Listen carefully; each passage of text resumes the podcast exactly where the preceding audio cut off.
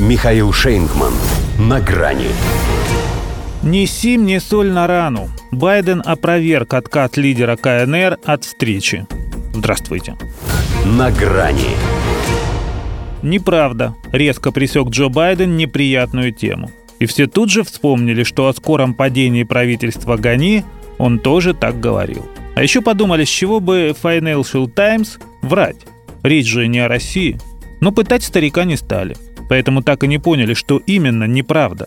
Что Си во время их недавнего телефонного разговора не принял предложение о встрече, порекомендовав для начала смягчить риторику.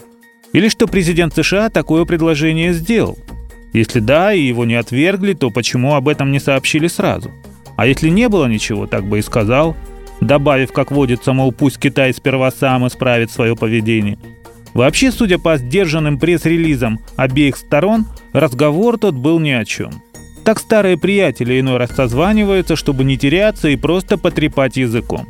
Хотя в их дуэте старый только один. Общение укладывалось в ту же парадигму. Полтора часа, а пересказать нечего. О погоде да о здоровье, в их случае о глобальном потеплении и пандемии, о конкуренции, чтобы желательно без конфронтации, о международной повестке, что значит о том о сём, но при этом в отчетах ни слова об Афганистане. А ведь, кажется, Байден из-за него и звонил. Не просто же так, почти сразу после того, как Кабул покинул последний американский солдат. Выведать у Си планы Пекина на талибов он, конечно, вряд ли надеялся. Но почувствовать его отношение к себе лично, наверное, хотел. А как иначе узнать, воспринимает ли тебя еще этот автократ лидером демократического мира, если не в прямом контакте? Вот он и предложил рандеву.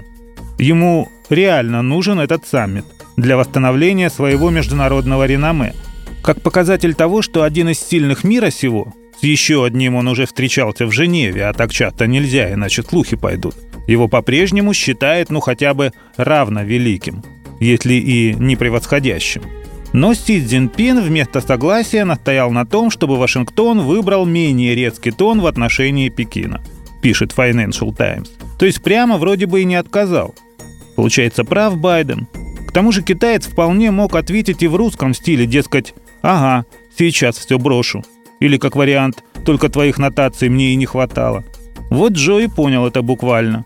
В отличие от тех самых осведомленных источников, которые рассказали газете то, что скрыли пресс-релизы.